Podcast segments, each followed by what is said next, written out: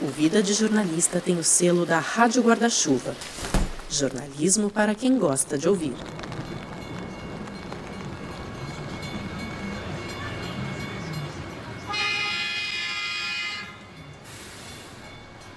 Era uma madrugada, né, do dia 17 de maio de 1959, um casal, que é um fuzileiro naval e uma costureira, eles saem de Queimados, que é uma cidade dormitório na Baixada Fluminense. Na época, eu acho que não era nem cidade. E eles pegam o trem.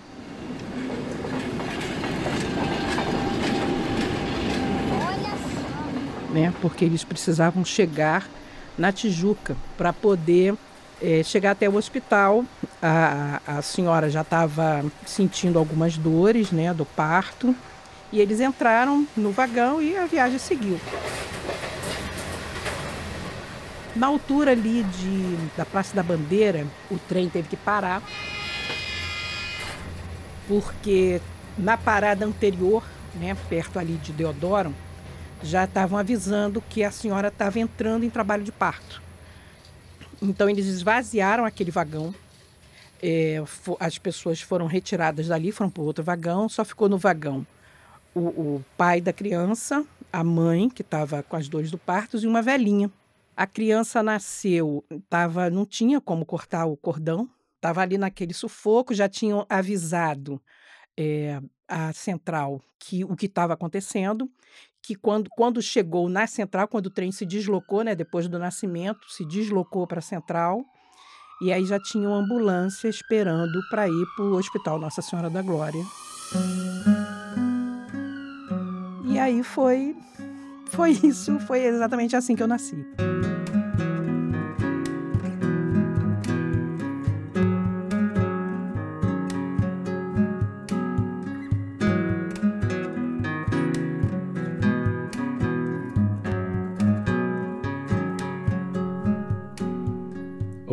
Eu sou o Rodrigo Alves. O violão que você está ouvindo é do Gabriel Falcão e essa é a temporada de perfis do Vida de Jornalista.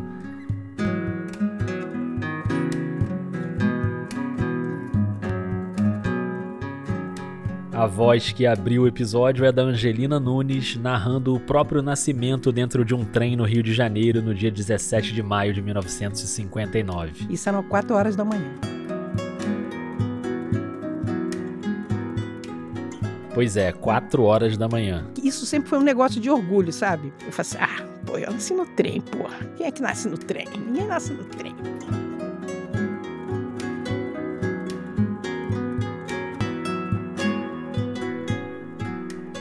Aquela bebê que nasceu no sufoco dentro do vagão se tornou uma das jornalistas mais premiadas do Brasil, com uma trajetória muito relevante que a gente vai revisitar aqui hoje. E como se não bastasse, Angelina é uma pessoa absolutamente iluminada, generosa, engraçada, uma figura que todo mundo adora. Então se prepara para se divertir e se emocionar com ela. Ajeita aí o seu fone de ouvido para não perder nenhum detalhe. E se você está acompanhando essa temporada do Vida, você sabe que a gente geralmente começa do começo começo. No caso da Angelina, tinha que ser do começo mesmo. Ela, a mãe, o pai e a velhinha dentro do trem.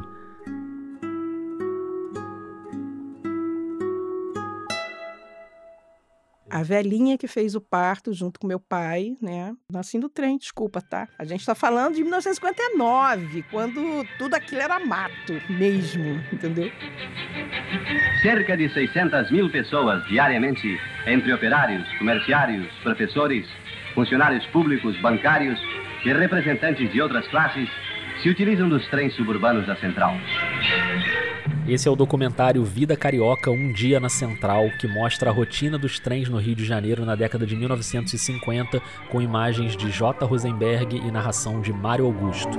676 trens diários percorrem os subúrbios cariocas num esforço verdadeiramente digno de nota, em vista dos precários recursos com que conta nossa principal ferrovia para fazer face ao insupitável crescimento da zona suburbana da metrópole, reclamando sempre mais transporte, mais conforto e mais segurança. Claro que nesse cenário, um bebê nascendo dentro do trem ia ser notícia, né? Algum jornal tinha que registrar aquele acontecimento. Aí eu fui na Biblioteca Nacional, fui escarafunchar disse, não, eu preciso saber, será que noticiaram? Será que noticiaram? porque a minha mãe falava assim: não, saiu no jornal e tal. E aí eu fui procurar. Achei uma notinha safada, uma notinha, sabe, tudo errado. O nome da mãe tinha um sobrenome errado. Era um menino que estava nascendo, estava errado, entendeu? O, o, sobrenome do meu pai estava errado. Em vez de Gibson, né? Estava Gilson, enfim. A criança nasceu dentro do trem. Uma senhora deu à luz uma criança no interior de um trem da Central do Brasil. Foi Dona Glória da Silva Marques, esposa do cabo naval Manuel Gilson Marques, residente na rua Japeri, 102, em Queimados. Estando para ser mãe, a senhora sentiu os incômodos do parto e seu marido tratou de transportá-la para a cidade, onde a internaria numa maternidade. No trem, entretanto, a criança nasceu. O fiscal Feijó solicitou uma ambulância do Hospital Souza Guiar para prestar-lhe assistência, e mãe e filho foram removidos para ali. Ambos passam bem. O fato ocorreu cerca das 4 horas da manhã. E aí eu falei assim, nossa, que apuração xixelenta que esse cara fez. E eu falei assim, gente, desde aquela época a apuração já era um negócio sofrível, né?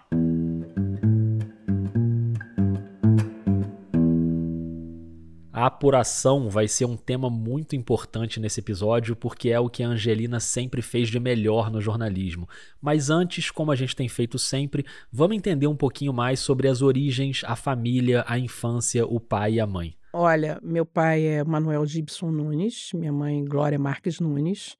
Ela era costureira, trabalhava em casa, e meu pai era fuzileiro naval, músico. Ele tocava na banda e era maestro também. Ele era maestro do colégio que eu estudava, porque eu estudei de bolsa, né? Eu estudei com bolsa até o que a gente chamava na época de científico, que não era científico, enfim. Gente, joga no Google, cara, isso é tão datado, isso é tão antigo. E aí, nós éramos seis filhas, a gente morava em Queimados, numa casa com um quintal. E eu me lembro, a minha, a minha memória de infância é a gente tá, vamos plantar milho, e todo mundo se envolvia em plantar milho. Tinha criação de galinha, às vezes tinha de coelho, às vezes tinha de. Eu me lembro de, de eu ter tartaruga, e eu gostava, no outro dia eu estava lembrando, eu gostava de ficar, é, é comieira que chama, né? Quando encontra o, telhado. Eu não sabia o que era comieira, joguei no Google, e o Emerson Rodrigues, que fez a transcrição da entrevista, ele já tinha colocado ali no texto, entre parênteses, muito cuidadoso na transcrição, o Emerson Mas cumeira é aquela emenda que geralmente fica em cima do telhado, juntando as duas partes, para evitar que a água passe ali e cause infiltração. Era ali que a Angelina gostava de andar. Hoje em dia eu olho, eu olho e falo assim, meu Deus do céu, que loucura que a gente fazia. Eu, a minha onda era subir no telhado, subir na comieira, andar na comieira, porque era muito legal, entendeu? E subir na goiabeira, e tinha um monte, porque como fazia a obra, tinha assim areia, né? Tinha sempre um monte de areia. E a gente se jogar em cima deles, pular, sabe? Era a época do National Kid, cara, entendeu? E a gente gritava assim, National Kid, uau! E sabe? Mais rápido que os aviões a jato, mais forte que o aço, o invencível super-herói, cavaleiro da paz e da justiça. National Kid.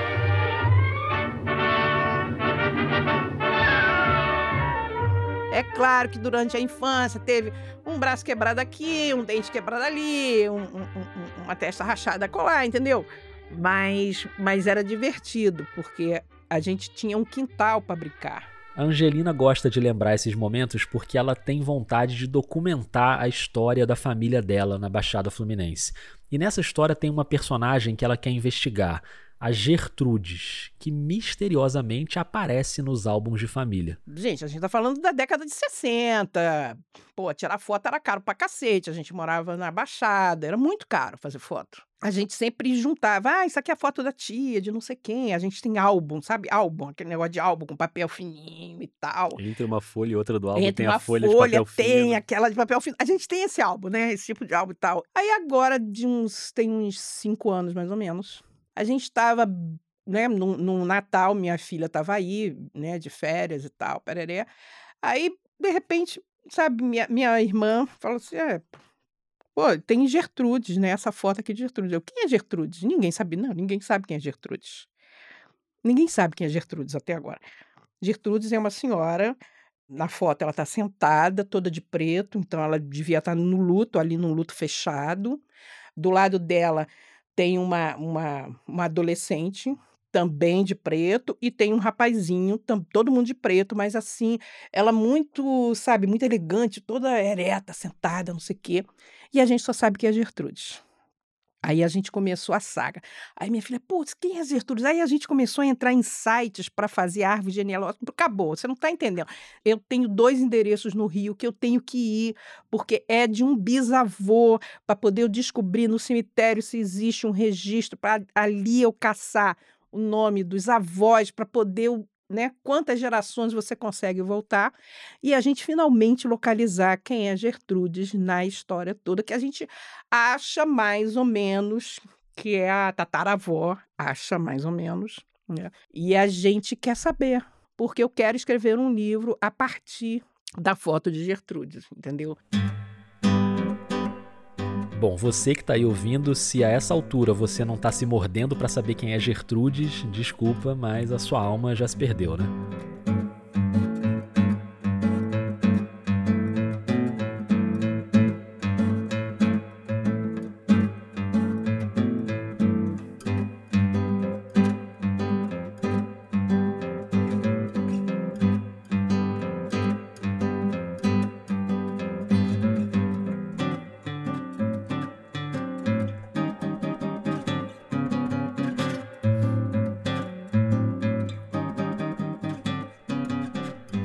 Gertrudes fica para depois, então vamos lá porque chegou a hora do jornalismo.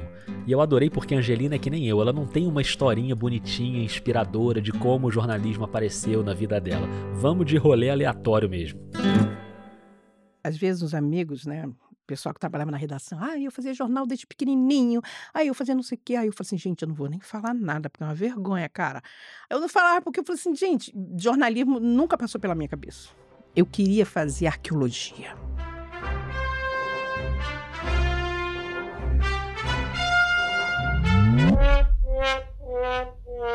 Mas aí eu tenho tem rinite, entendeu? Mudança de tempo, é um horror. Imagina um arqueólogo tossindo com bombinha. Não ia dar certo, cara, esquece. Arqueólogo não dá. Aí eu peguei, hum, é ridículo isso, gente, mas é verdade. Eu peguei aquele livrinho das profissões na véspera do vestibular na véspera do vestibular. Aí eu peguei, olhei assim, pá, pá, publicidade. Pô, cara, tinha tudo a ver com o que eu queria. Publicidade era um negócio legal para criar.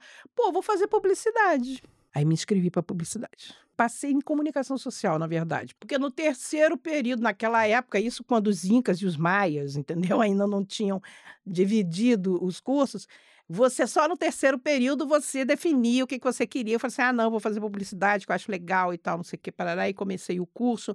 A minha turma era ótima, eu estava na Bahia, na UFBA, porque meu pai tinha sido transferido, militar, tinha sido transferido. Ah, você fez faculdade lá? Eu comecei a faculdade lá, três períodos lá. Ela entrou na faculdade em 1977, o ano em que eu nasci, e fez três períodos na Federal da Bahia. Aí, papá, beleza, e fui transferida para cá.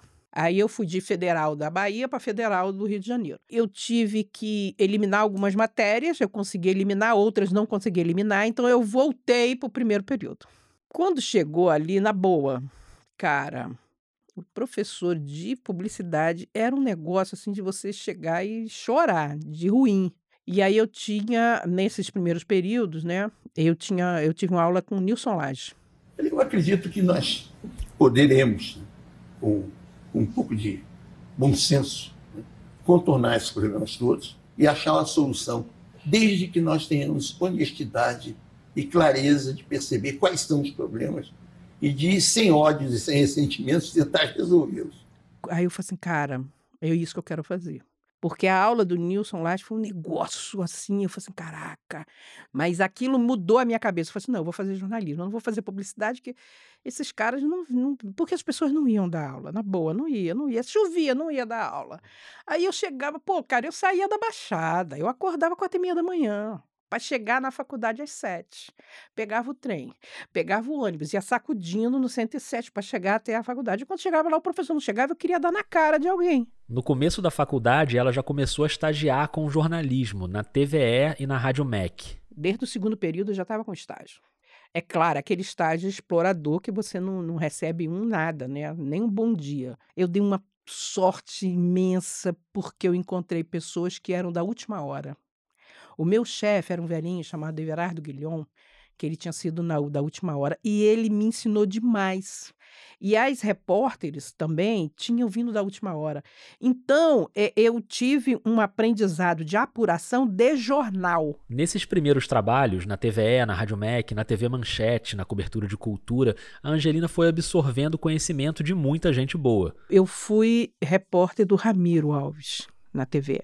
Ramiro Alves foi um personagem importante nas redações cariocas, passou pela Rádio Jornal do Brasil, o Globo, Band, Isto É, foi diretor do Bloco de Carnaval Imprensa que eu gamo. E trabalhar com Ramiro é uma delícia, porque super bem-humorado, Entendeu? Então a gente se divertia, a gente trabalhava se divertindo. Eu fico pensando assim, pô, cara, eu tive sorte, eu tô convivendo com pessoas que fizeram história, que são importantes, e que tinham uma gentileza de repassar. Aí eu botei na minha cabeça, bicho, eu vou eu vou repassar também. Comecei a fazer isso tranquilamente, o que, o que não era muito bem visto por alguns coleguinhas dentro do, do, do jornal, né? Porque, não, pô, Angelina, como é que você vai ensinar? Eu falei assim, bicho, Vem cá, é a igrejinha? É o poder é a igrejinha? Não. Eu ficava olhando assim falei assim, meu querido, como assim? Você vai guardar esse saber para quê? Para nada. Com esse pensamento, a Angelina chegou no jornal O Dia. Uma amiga minha que trabalhava no Dia, a Eliane Azevedo, falou assim: tem uma vaga lá. Acho que vou te recomendar lá para vaga e tal. Vai lá, mas vai fazer a prova. Não, tudo bem. Fiz a prova, passei cidade. A vaga era de cidade. Cidade é buraco, manifestação, rua entupida, não sei o quê, chuva e cacete. Aí eu cheguei lá. E ganhou mais uma escola de apuração, porque na cobertura de cidade a apuração é fundamental. No jornalismo todo é fundamental, né? Mas na cobertura do dia a dia da cidade é apuração na veia e ali ela ainda não tinha se envolvido nas coberturas de política e poder público. Até que um belo dia alguém chegou e falou: Olha só, tem uma repórter que está de férias e que cobre a Câmara. Você vai para a Câmara. Oi? vai fazer política local, administração tal. Cara, eu tinha vindo da manchete, o negócio era segundo caderno, entendeu? Entrevistar João Bosco, Caetano, Paulinho da Viola, meu ídolo, sabe? Fazer carnaval, fazer não sei o que, era outra vibe. Vamos, vamos pra câmara. Cheguei lá, me apresentei pro editor, né? O editor, oi, tudo bem? Tudo bem e tal. O editor não sabe até hoje esse vexame que eu dei logo no primeiro dia. Bom, contar a derrota é uma especialidade desse podcast, então queria deixar claro que estamos prontos para ouvir. Aí ele falou assim: olha, vai lá na Câmara, vai ter votações importantes hoje, não sei o que, não sei o que. Qual é a lembrança que eu tinha? Eu falei assim: gente, na Praça 15 tem um negócio que tem político ali. Tem um negócio de político na Praça 15. E aí eu entrei no carro, peguei o bloquinho e disse, vou lá. Aí cheguei assim, toda marrenta pro boa tarde, por favor, praça 15. Vamos lá falar com os políticos, os políticos, porque eu não sabia se era vereador, não, entendeu? Eu joguei os políticos. Cheguei lá, olhei aquela escadaria linda, maravilhosa, subi, pá, pá, pá, pá, passei pelo segurança, boa tarde, boa tarde. Eu olhei o plenário vazio, eu falei assim, gente, tem alguma coisa errada nesse negócio. Aí eu disfarcei e falei assim, é, os vereadores tinham uma reunião hoje aqui. Aí o, o, o segurança falou assim, mas aqui é a Assembleia. Aqui são os deputados. Eu falei assim, sim, mas eles viriam aqui encontrar os deputados. Aí o cara, será? Deixa eu perguntar aqui no cerimonial. Ele falou assim: olha, devem ter te informado errado. Eu falei assim: ai, gente, que saco isso. Toda hora eles ficam mandando pauta estranha. Eu falei assim: o senhor pode me dar uma outra informação? O motorista é novato ele não sabe exatamente chegar na Câmara. Daqui, como é que ele faz? Qual é o melhor caminho? Porque eu também precisava saber onde é que era, gente. Sabe, eu não sabia. Aí o, o cara falou assim: não, você entra por aqui, Rua da Assembleia, papai, não sei lá, não, chega na Cinelândia e chega na Câmara. Ah, tá ok, beleza. Lembrando que hoje em dia tudo isso se resolveria com um combo Google mais Waze, né? Isso é sempre bom para você que está aí ouvindo imaginar como era fazer jornalismo nos tempos pré-celular e internet. Aí voltei pro carro, entrei, ai que saco, os vereadores não vieram.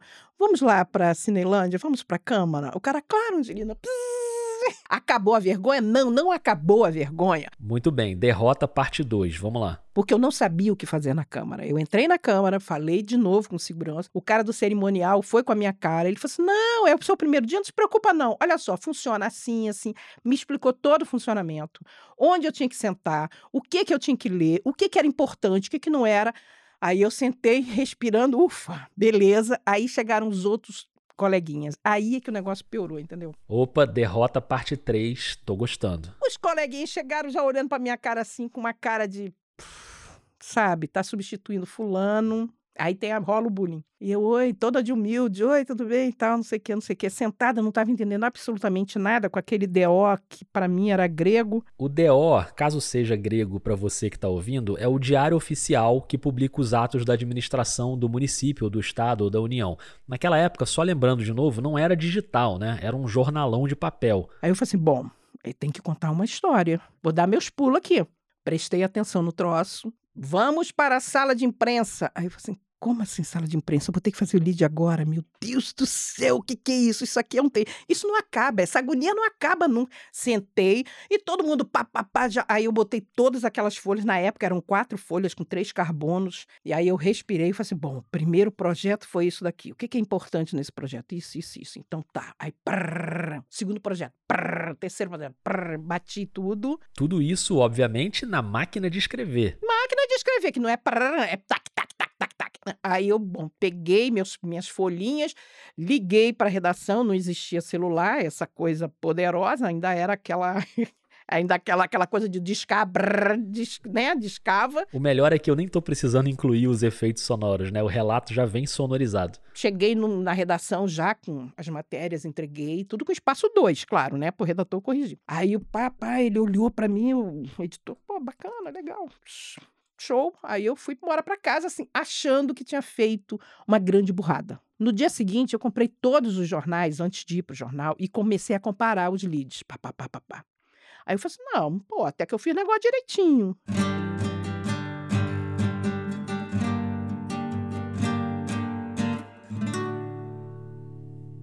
E aí eu pergunto para você que está escutando, você que de repente está começando no jornalismo e já passou por um momento como esse, não com máquina de escrever e telefone discado, mas esse momento da primeira matéria, a primeira cobertura, você lembra?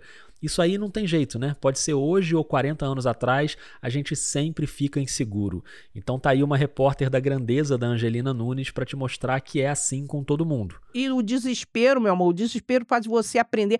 Eu aprendi rapidinho, não quis nem saber. Eu já estava fera depois. Um mês depois eu já lia o DO de ponta a ponta, já tinha agarrado amizade com umas fontes, entendeu? Já estava assim, toda, toda, toda, né? No jornal O Dia, a Angelina passou a cobrir cidade política, segurança, cobria operações policiais em favelas e de vez em quando tinha algum grande acontecimento inesperado no Rio. Teve o Batomushi, né? Todo mundo foi no Batomushi, mas eu não estava no Batomushi. No Aro Fantástico, você acompanha agora as notícias do domingo no Brasil e no mundo. Tragédia no último dia do ano. Um barco de turismo vira na entrada da Baía de Guanabara, no Rio. Mais de 50 pessoas morrem no acidente, entre elas a atriz Yara Amaral. O naufrágio do Batomushi aconteceu no Réveillon de 1989. Esse barco saiu da Baía de Guanabara rumo à praia de Copacabana para as pessoas verem a queima de fogos na hora da virada. O barco afundou e das 142 pessoas que estavam a bordo, 55 morreram. Agora, por que, que a Angelina não estava nessa cobertura? Por que, que eu não estava no Batomushi? Porque eu estava dentro da favela do Jacarezinho, porque era um ano sem o meio quilo. Um enterro movimenta outra grande favela do Rio, o Jacarezinho.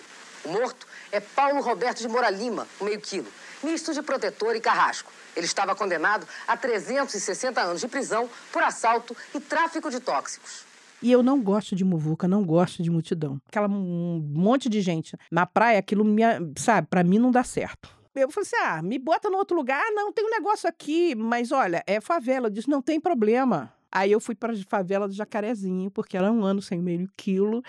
E eu tava toda lá de branquinho, de bermudinha branquinha, toda de branquinho, todo mundo branquinho e tal. Quando eu chego, eu disse: Jesus, toma conta, o que, que é isso aqui?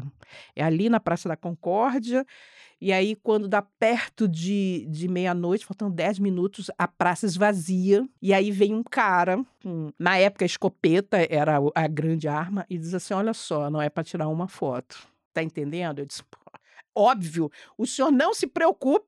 Já puxei o fotógrafo, o motorista. A gente ficou. Era é, é uma cena ridícula. A gente estava sentadinho, de cabeça baixa, porque eu só me lembro das perninhas. Eu via muitas perninhas na, na né, no, meu, né, no meu alcance. E eles soltando né, fogos e tiros também. Isso durante quase 10 minutos. E, meu querido, eu estava ali só Ave Maria cheia de graça. E aí emendava um Ave Maria com Pai Nosso, com uma Santa Maria. Você não está entendendo. Uma salve rainha. E eu estava em todas. Joguei o credo no meio. Só soube no dia seguinte que teve o batom murcho.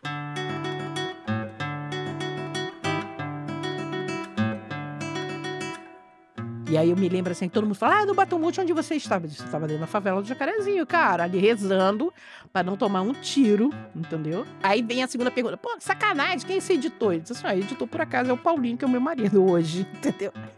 Sabe?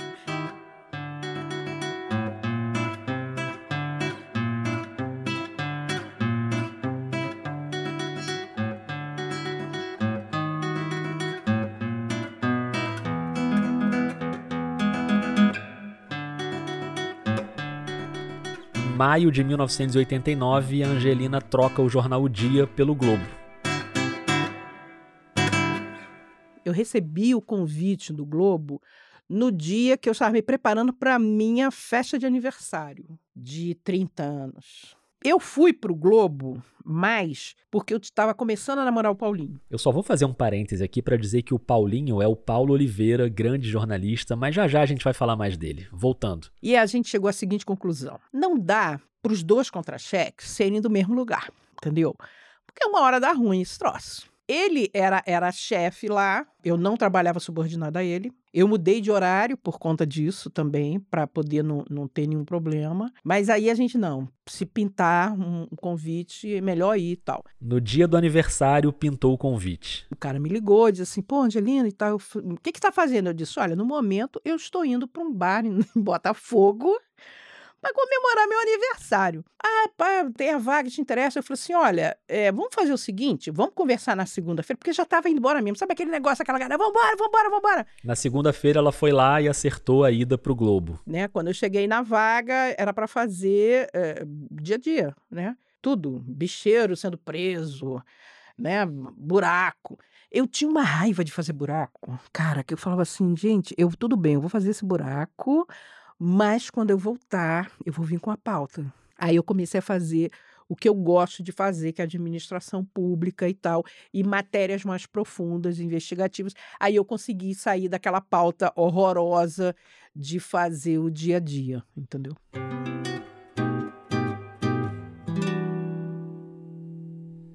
Em instantes, a gente vai cair no Vida de Jornalista Raiz, com a essência desse podcast, que são os bastidores de grandes reportagens, porque a Angelina vai levar a gente para um passeio rápido por três coberturas premiadas do jornal o Globo nessa área do jornalismo investigativo de administração pública. Mas antes do Vida de Jornalista Raiz, mais um capítulo do Vida de Jornalista Maternidade, porque foi nesses primeiros anos de Jornal o Globo que nasceu a filha da Angelina, a Bárbara. A gente está em agosto de 1993 e ainda faltavam 20 dias quase para a data prevista para o parto. Tinha o meu chá de bebê naquele dia. E aí o meu chá de bebê, lindo, maravilhoso, acordei, ops, como assim? Tá estranho. Aí eu liguei pro médico, ele falou assim: não se preocupa, não. Tá assim, assim? Não. Tá ficando durina? Não. Então isso vai demorar. Eu falei assim: olha, eu tenho um, um chá de bebê que é o meu. Pode ir, Angelina, não esquenta a cabeça não, mas vai me ligando. Então, eu tenho fotos enormes, eu com a barriga enorme, a gente, as poucas e boas, a gente cantando. E ninguém sabia, aí eu, hum, peraí, a barriga ficou dura, tantos minutos, ok. Aí lá pelas tantas eu falei assim, gente, olha só, desculpa, eu vou ter que ir agora pro hospital, porque as contrações estão a cada 20 minutos, entendeu? E o hospital é ali. E eu não tinha feito bolsa nem nada, porque era 20 dias antes do previsto. Bárbara nasceu apressada, mas não foi dentro do trem, né? Então dessa vez não teve matéria em nenhum jornal. E já que a Angelina reclamou da apuração da notinha que saiu sobre o nascimento dela lá em 1959, e como esse episódio é sobre apuração, eu abusei da boa vontade da Angelina e pedi para ela redigir uma notinha com a apuração correta para a gente registrar esse momento. Então vamos ouvir.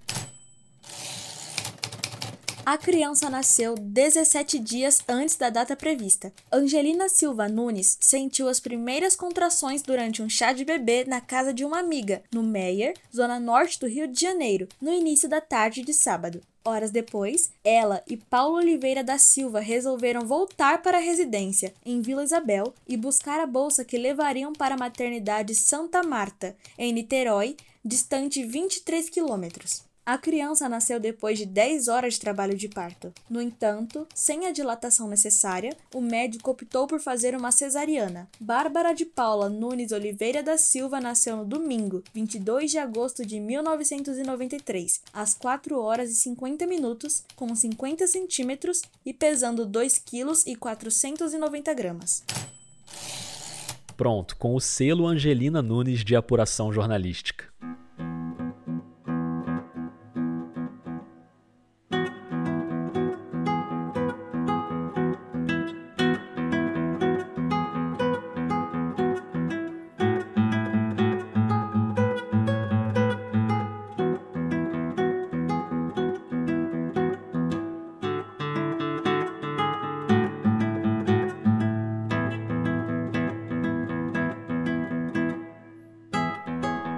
Falando em selo Angelina Nunes de apuração jornalística, vamos agora para três coberturas memoráveis sobre a administração pública no Rio de Janeiro: o escândalo das quentinhas no ano 2000, o propinoduto em 2002 e a série Homens de Bens da Alerj em 2004. Você vai perceber que são maneiras diferentes de fazer reportagem, mas sempre com um jornalismo investigativo incansável e, acima de tudo, com trabalho coletivo.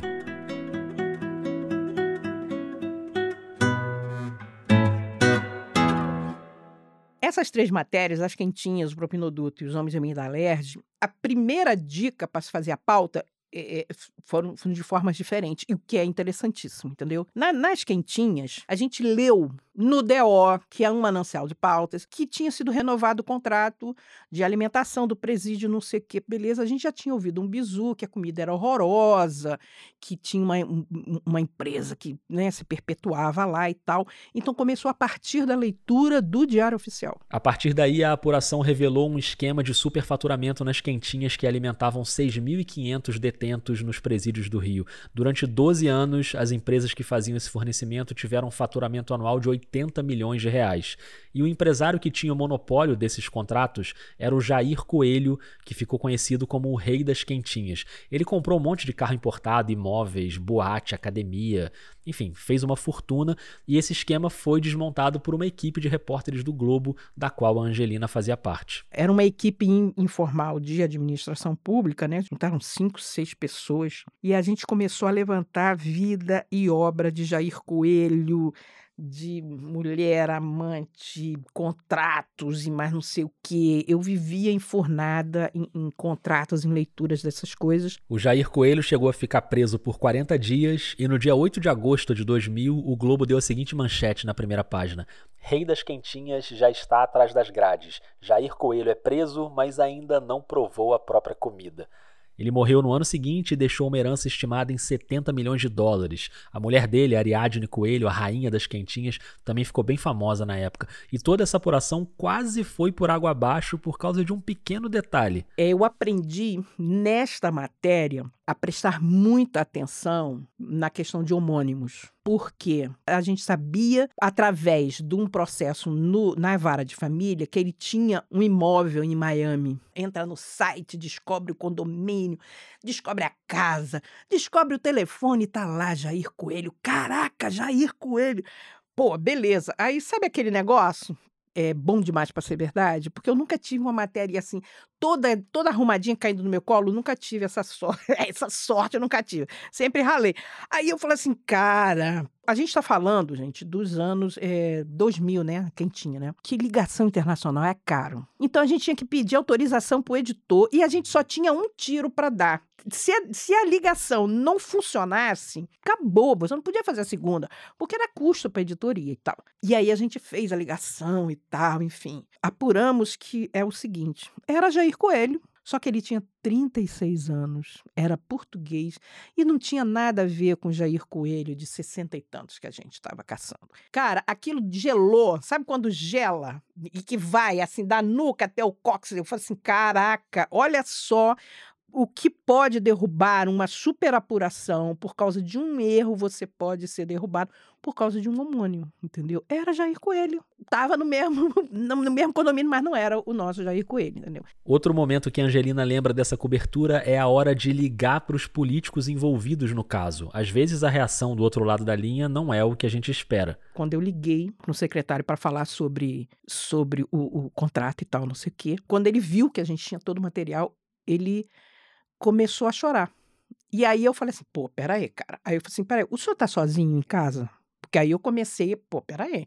Se o cara tem um troço e tá sozinho, não vai dar ruim, né? Então vamos fazer o seguinte: o senhor se acalme, senta, toma uma água, a gente conversa com calma, não se preocupe. Aí ele parou, bebeu água, e aí a gente conversou, eu expliquei a história toda para ele e tal. E ele, não, mas não é bem assim, não, na verdade, que, enfim. Ele sabia que ele estava ferrado. Aí lá pelas tantas ele falou assim: não faz isso comigo, porque eu tenho filho pequeno. Eu falei assim: olha só, eu vou falar um negócio para o senhor. Eu também tenho uma filha pequena. É por isso que eu não faço muita coisa, para que ela também não se envergonhe, entendeu? Essa cobertura ganhou o prêmio ESSO no ano 2000 na categoria Sudeste e em 2002 veio o escândalo do propinoduto, a máfia dos fiscais da Receita que cobravam propinas durante o governo Garotinho. O escândalo do propinoduto veio à tona em 2002 e envolveu Rodrigo Silveirinha Correia, ex-subsecretário de Administração Tributária do Rio de Janeiro, no governo de Anthony Garotinho. Ele fazia parte de um grupo de fiscais e auditores suspeitos de extorquir dinheiro de empresas e enviar ilegalmente mais de 33 milhões de dólares para um banco suíço. Em 2003, Silveirinha e outros 23 réus foram condenados a 15 anos de prisão pela Justiça Federal por vários crimes, entre eles formação de quadrilha e lavagem de dinheiro.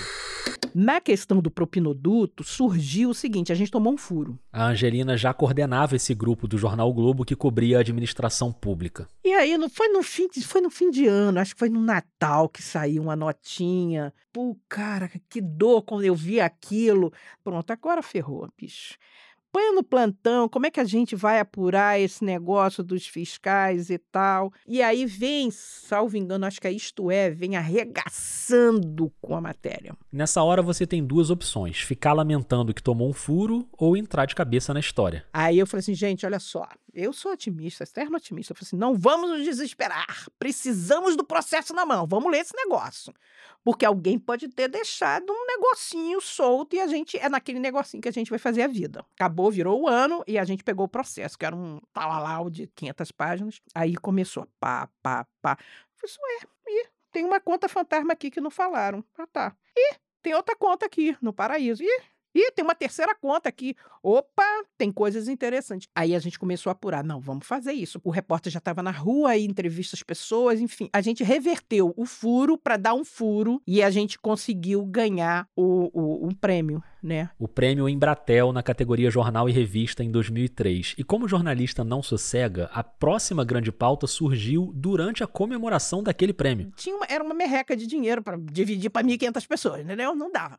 Aí o que, que a gente fez? Não, vamos beber, vamos beber, vamos beber. Aí a gente foi para um barzinho ali, atrás da, da Cecília Meirelles, que era uma adega que tem um bacalhau maravilhoso, um negócio, entendeu? E a gente bebeu todas. Comeu e bebeu todas e tal, e tava ali conversando, pereré, pereré. E foi ali que a gente pensou a pauta. A pauta era o enriquecimento e a evolução patrimonial dos deputados estaduais na Assembleia Legislativa do Rio, a Alerj. E a gente já sabia dessa coisa assim, poxa, estranho, os caras chegam, né? Eu, eu acompanhava um deputado, por exemplo, que ele chegava com terninho puído, um negocinho, dirigindo um fusquinha. Um ano depois o cara já estava com um super terno, um carro bacana. Aí, pá, a gente lá no meio daqueles vinhos todos e do bacalhau, Aí a gente pensou, vamos fazer uma matéria sobre o, essa evolução patrimonial de duas legislaturas. Assim surgiu a série Os Homens de Bens da Alerj. Os Homens de Bens da LERJ foi um marco dentro do jornal, porque a gente implantou um jeito de trabalhar que a gente já estava amadurecendo naqueles dois primeiros trabalhos, entendeu? Então, nessa matéria foi o Alan Gripe, Jimmy Amora, Carla Rocha, Maia Menezes, Flávio Pessoa, Luiz Ernesto Magalhães e eu, tá? Todos nós tínhamos uma característica muito, muito comum. Eles eram obcecados por apuração, obcecados. Assim, um negócio de maluco, né? A Angelina coordenava aquela equipe e a divisão de tarefas para essa série começou ainda na mesa do bar, comemorando o prêmio lá do Propinoduto. Fica um lote, cada um pega X pessoas e tal. Peraí. Foi de... isso na mesa, você não tá entendendo? Mais um não sei o quê, mais um bacalhau, e mais um bolinho, e mais um vinho e tal. Peraí. E a gente ali fechou um pacto, que a gente brinca até hoje, que é o pacto de sangue. Que era o seguinte: olha, a gente primeiro a gente tem que fazer uma apuração no paralelo para depois, quando a gente tiver estruturado a pauta, aí a gente vende a pauta. Porque imagina, eu vou chegar para o editor na segunda-feira e dizer, o negócio é o seguinte, cara, olha só, tira sete pessoas de pauta, porque a gente precisa fazer um negocinho ali só de né, levantar uns perfis de mais de 70 pessoas. Então, é óbvio que a gente ia receber um não redondo na cara. A gente ficou durante quase três meses no paralelo. A gente brinca dizendo que foi na clandestinidade. Eu chegava no jornal de manhã e ficava apurando, correndo atrás de perfis. Gente, vendo um negócio chamado Orkut. Joga no Google, gente. O Orkut é o, sei lá, é o bisavô do Instagram, né? Porque ali a gente encontrava muita coisa. Porque tem um, um, um negócio do ser humano que é a vaidade. Não basta você ter, você tem que mostrar que tem. Nossa, então tinha, sabe, deputado ostentando uma super casa, não sei aonde a gente. Opa, o cara tem casa, não sabia disso, então a gente vai ter que ir atrás desse documento, né? Bom, precisamos dos CPFs de todo mundo para rastrear nos cartórios, não sei o quê. Foi um super trabalho de coleta de documento e de convencer o, o desembargador a deixar a gente olhar o, o material. Gente, papel, poeira, tinha coisa arquivada, um negócio assim das trevas, entendeu? Você imagina a rotina bizarra de trabalho dessa equipe. O que é insano, o que eu acho uma sacanagem, que é uma mipia da parte dos editores, eles têm que dar tempo para a pessoa apurar, eles têm que dar, eles têm que entender que tem matérias que o cara pode ficar até um ano apurando, qual é o problema? se vai vir um material do cacete, entendeu? Nesse caso, realmente valeu a pena. Quando a gente levou para o editor né, desse, depois desses três meses na clandestinidade, as pautas saltavam, sabe? Quem ganhou mais, quem ganhou menos, o grupo do, do milhão. Caraca, a gente tinha lead forte para 15 dias. Lead forte entendeu? O resultado foi mais uma série premiada, dessa vez com o ESSO de jornalismo e o Rei de Espanha, que é um prêmio internacional entregue pessoalmente pelo rei em Madrid. Aí eu falei assim, gente, é hoje que a gente tem que beber e aproveitar, porque amanhã é vida real, amanhã a gente vai estar tá todo mundo na podre. E no dia seguinte, um tinha sido colocado para fazer a escuta meia-noite, o outro tinha sido emprestado para o Jornal de Bairros, um terceiro para não sei aonde, sabe? O jeito era comemorar e seguir a vida. Quando a série ganhou também um prêmio interno do Jornal Globo, foi todo mundo pro bar de novo. Aí a gente ganhou a melhor do mês do jornal, que era na época era dois mil reais. Dinheiro pra cacete, cara. Aí eu falei assim, gente, se dividir não dá nem uma diária no hotel para as pessoas. Então vamos fazer o seguinte, vamos beber tudo isso. Angelina, pode pedir o uísque? Pode, cara. O dinheiro cobre. E a gente tinha conversado com o garçom. Olha, quando chegar ali perto de dormir, dá um toque, né? Aí a gente, bom, agora vamos fechar. Aí deu mil 920, uma coisa assim. Isso já com os 10%. A gente não, mas vamos deixar o resto só para arredondar, entendeu?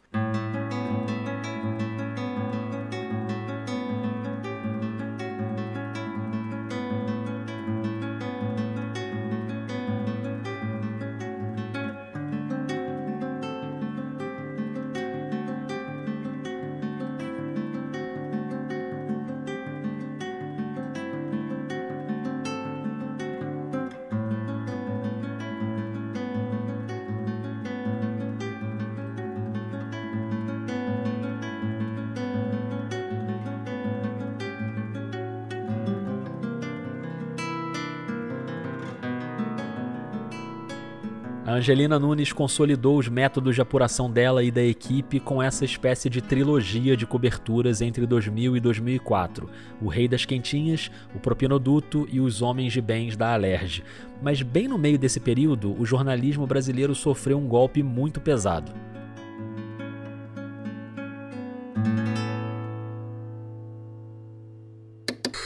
Tim Lopes foi sequestrado e assassinado por traficantes em 2002, enquanto fazia uma reportagem numa favela no Rio de Janeiro. Era um domingo, 5 e 18 da tarde. Tim deixou a TV Globo a caminho da Vila Cruzeiro. Repórter experiente, aquela era a quarta ida à favela, na parte baixa da comunidade, onde havia bares e até um parquinho de diversões. O jornalista já havia feito reportagens em favelas cariocas outras vezes.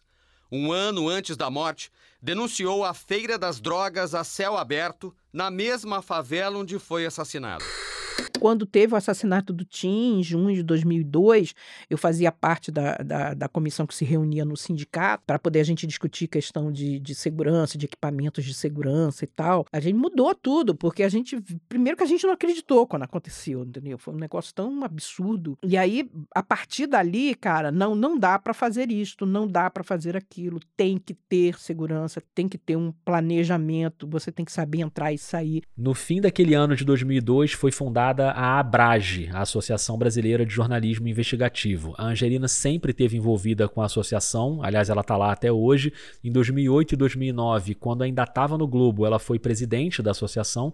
Em 2015, ela saiu do Globo e em 2017 foi convidada para coordenar na ABRAGE o programa Tim Lopes. É, aí me chamaram para coordenar esse programa. É, a gente trata exclusivamente dos homicídios de jornalistas né, que aconteceram no, no, no Brasil e tal. Então a gente acompanha, vai para o lugar. A partir dessas histórias, a Angelina produziu um podcast narrativo, O Jornalismo Sem Trégua. Cada temporada conta a história de um jornalista assassinado. E a primeira, claro, foi sobre o Tim Lopes no dia seguinte, quando eu chego para trabalhar, se confirma o desaparecimento do, do Tim. E naquele local onde eu frequentava, Complexo da Penha, Complexo do Alemão, que eu estava todo dia, com matéria ou sem matéria, eu tinha que, que ter Essa é a repórter Mônica Puga. E aí eu já entrei nessas buscas, na polícia, na busca, na pressão da TV Globo para que isso, para que ele fosse localizado, mas naquele momento que a gente encontrou o equipamento foi assim, foi um balde de água fria. Toda a esperança se esvai eu fiquei três dias sem conseguir fazer o primeiro episódio do Tim. Por quê? Eu tinha conhecido o Tim, eu, eu tinha vivenciado a questão de, de, da procura do corpo e tal. Eu, já tava, eu, eu não estava na rua, eu já estava na cozinha, então a gente recebia as informações, eu já estava no, no fechamento e tal. Antes de começar o, o, a gravação, eu já sabia o que fazer, só que eu não conseguia bater o roteiro. E aí eu falei assim, cara, eu preciso é, é, eu preciso pedir licença porque eu vou mexer numa coisa muito dolorosa. E aí eu fiz uma oração entendeu? Aí eu falei assim, ah, eu espero que ele esteja super bem num, num ambiente de luz tranquilo e tal pererê, pererê, pererê, e fiz uma oração. E eu acabei fazendo isso com todos os, os, os outros é, casos que, que eu abordei no, no, no projeto. Aí foi que destravou e eu fiz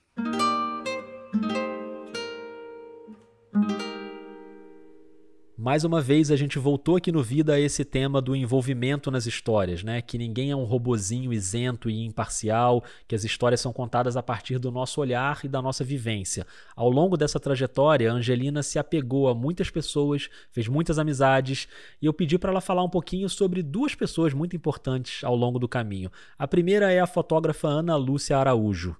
A Ana Lúcia é parceira das roubadas. Eu conheço a Ana Lúcia desde os tempos, entendeu? Gente de Cazuza, de quê? De danceteria. Já teve danceteria, gente, em algum momento. Do... E a gente vivenciou várias roubadas de fugir de cachorro, de, de traficante, entendeu? Comer um pão gigantesco, dois litros de Coca-Cola. Comer pão e beber Coca-Cola não parece uma roubada tão grande, né? Eu, pelo menos, sou um apreciador. Mas é que nesse caso foi durante uma matéria e a Angelina não bebe refrigerante. Eu não bebo Coca-Cola, bicho. Mas o traficante tinha mandado. A gente estava na Tabajaras fazendo matéria, sabe? Aí o cara vem, o menino vem e diz assim: Olha, o, o homem mandou isso aqui para vocês. E aí eu olhei pra cara da Ana e falei assim: e aí? E aí a gente come, cara. E aí a gente acaba se divertindo, porque, é, enfim, é, é, é, legal, é legal. Ana Lúcia e Angelina acabaram esticando essa parceria das redações também para outros lugares, para dentro da sala de aula, as duas trabalhando na ESPM, onde a Angelina virou professora, sempre nessa pegada de compartilhar o conhecimento. Mas eu falei que além da Ana Lúcia, ela ia falar de outra pessoa, né? Essa pessoa já foi citada aqui, é o Paulo Oliveira, numa parceria de trabalho e de vida que já passa de três décadas. Nossa, a gente está desde 18 de março de 1991. Então é tempo pra cacete, né? Sei lá, 30 aí. Eu tenho que fazer as contas, sabia? Eu também. Vamos abrir eu faço. Acho aqui. que são 32 anos. 32 anos, acho que são. 32 anos, sim. Não é isso? É. é isso. O Paulinho, eu sempre defino o seguinte: ele trouxe para minha vida uma alegria, uma luz, uma cor. E eu acho que eu trouxe para a vida dele também cor e também leveza. Ele é a pessoa que mais me conhece, um cara com quem eu aprendi muito. Ele foi é o melhor editor que eu conheço é engraçado porque as pessoas olham assim. Eu tenho um amigo meu que dizia assim: Paulinho, não sei como é que você aguenta o pitbull. O pitbull era eu, entendeu? Porque eu sou uma pessoa, eu sou grossa, muito, muito. O Paulinho, as pessoas olham, acham que ele é super tranquilo. Não, ele é muito mais pitbull do que eu, entendeu? O Paulo é criador de um projeto e a Angelina também está envolvida, que é o Meus Sertões, que conta histórias do sertão brasileiro em vários estados. Eu recomendo muito, depois entra lá em meussertões.com.br. Eles seguem juntos com cada um morando num lugar, o Paulo na Bahia, a Angelina no Rio e os dois viajando bastante por aí. Mas o meu objetivo é morar em Aracaju onde eu tenho um, um fazendo uma casinha pertinho da praia e vou morar lá, entendeu? Por quê? Porque sim. Acho muito justo esse motivo. Agora, falando em família, já que o episódio começou contando o nascimento da Angelina e depois passou pelo nascimento da filha dela, a Bárbara, eu preciso fechar a nossa história com mais um nascimento. Só que esse bem longe do Brasil. E aí, Bárbara, há oito anos, mora fora. E aí veio a pandemia, ela foi para Varsóvia né? É, Varsóvia, na Polônia. E a Angelina pegou um avião para lá no meio de 2022, exatamente quando ela foi uma das homenageadas do Congresso da Abrage em São Paulo. Ela não compareceu à própria homenagem, gravou um vídeo lindo, eu tava lá, eu assisti, foi bem legal, mas ela não tava lá presencialmente, porque ali em agosto de 2022 a prioridade era outra. A criança nasceu depois de uma gestação de 41 semanas e um dia. A brasileira Bárbara de Paula Nunes Oliveira da Silva estava internada na maternidade Princesa Ana Mazovica, em Varsóvia, na Polônia. As duas tentativas de indução para um parto normal falharam e a cesariana foi marcada para o dia 9 de agosto de 2022. A clínica, também chamada de Hospital Karova, fica a 800 metros da igreja de Santa Ana, na Stary Miasto, ou Cidade Velha. O pai, Piotr Netupski, é polonês a criança nasceu na terça-feira, 9 de agosto, às 13 horas e 53 minutos, com 54 centímetros, pesando 3 quilos e 590 gramas, e foi batizada com o nome de Ana Gabriela Nunes Netupska que eu já botei apelido, é óbvio, é Nana Gabi. É Ana Gabriela e para mim é Nana Gabi, acabou-se, é Nana Gabi. E aí muda toda, é, é, Angelina avó é outra história. E também foi a Angelina avó que redigiu a notinha que você ouviu aí com aquela apuração perfeita. E você reparou na quantidade de Anas? Ana Gabriela, a netinha, a maternidade se chama Ana, fica perto da igreja de Santa Ana. Então eu aproveito para dizer que quem leu as três notas desse episódio também foi uma Ana, a Ana Carolina Maciel, estagiária da Rádio Guarda-Chuva. Muito obrigado, Ana, por colocar voz nos momentos da Angelina, desde o nascimento no trem, passando pela chegada da filha Bárbara nos anos 90, até esse momento atual de avó babona. Quando você vê, né, aquele neném pequenininho assim, aí você fica assim meio besta, né? Aí não cai a ficha né, ainda, né? Só, só cai depois, que você diz assim, caraca, caraca, bicho, olha, é, é, é filho da filha. Para você mostrar para ela o mundo é muito legal, porque você passa a redescobrir o mundo junto com ela. Por isso que eu quis montar o episódio com esse ciclo que agora chega no ponto em que a Angelina assume o papel de ensinar para netinha as coisas mais importantes. Até porque eu já viciei a criança em selfie, sim. Porque sim. Ela ainda não tinha um mês. Eu falei assim: não, vamos ter que fazer selfie. Aí quando Bárbara chegou, mãe, o que, que é isso? Eu falei assim: ela rindo, inclusive, tá, Bárbara? Desculpe. Ela sabe que aconteceu uma selfie. Agora ela sabe. É impressionante, porque você você vai assim, ela, os, olhos, os olhos acompanham e tal. Ela ri pra foto, ela posa pra foto. É muito engraçado, entendeu? Talvez o Brasil não tenha ninguém tão especialista em selfie quanto a Angelina. Inclusive, ela é a criadora do conceito de selfie de drone. Quem conhece ela sabe bem, mas isso fica para um outro episódio. Aliás, eu convido você a escutar até o fim, porque esse é o primeiro episódio do Vida com uma cena pós-créditos. Fica a dica. E foi uma honra para esse podcast poder contar essa trajetória linda de família, de amizades e, claro, de jornalismo. Aliás, quase não foi de jornalismo, porque lá no comecinho teve um risco enorme. Eu fiz concurso para banco, porque você fazia concurso para banco para você se manter. E eu passei em três concursos. Na mesma semana que eu fui chamada para manchete. E que ela um salário assim um terço do que eu ganharia no banco. E eu abri mão para poder ir para manchete. Por quê? Porque era o meu sonho. Eu queria fazer um negócio legal. Fazer um negócio que eu gosto desse negócio, eu vou fazer esse negócio. Ainda bem, o banco que me desculpe, mas a gente agradece por essa escolha. Angelina, obrigado. Gente, mas eu falei demais. Eu amei, Adorei rir. Eu amei, amei, amei, amei. Gostei muito. Tem muita fofoca. Muito legal. Muito legal.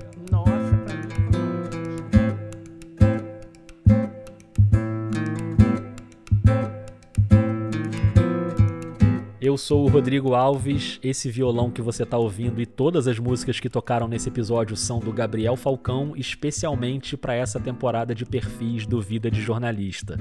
Tirando a música, eu faço todas as outras etapas de produção: a pauta, a entrevista, o roteiro, a edição, a apresentação, a divulgação. Você ouviu aqui áudios da TV Globo, da TV O Povo, da TV Record, do documentário Vida Carioca Um Dia na Central, do podcast Jornalismo Sem Trégua, da série Nacional Kid e do filme Indiana Jones. Ainda bem que a Angelina não virou arqueóloga. A nossa conversa foi gravada no Estúdio Rastro, no Rio de Janeiro, com supervisão técnica do Dani Di e a transcrição da entrevista foi feita pelo Emerson Rodrigues, de Fortaleza. As leituras adicionais hoje foram da Ana Carolina Maciel, da Rádio Guarda-Chuva. Então, obrigado de novo, Ana. Falando na Rádio Guarda-Chuva, a dica que eu quero te dar tem tudo a ver com o tema do episódio. A gente falou bastante de jornalismo investigativo, então acabando aqui, depois da cena pós-créditos, você pula direto para o Pauta Pública, o podcast da Agência Pública, que é um dos pilares atuais do jornalismo investigativo brasileiro. O podcast apresentado pela Clarissa Levi e pela Andrea Dipp segue no ritmo semanal. Parabéns por isso, inclusive, eu sei que é uma pedreira. Toda sexta tem episódio e é sempre muito bom. O mais recente é um um papo com o Marcos Nobre sobre os 10 anos dos protestos de 2013. Você imagina o que teve de assunto para essa conversa, né?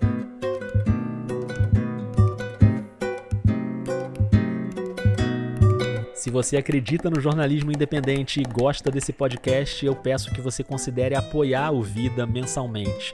Só esses primeiros cinco episódios da temporada consumiram cerca de 7 mil reais na produção.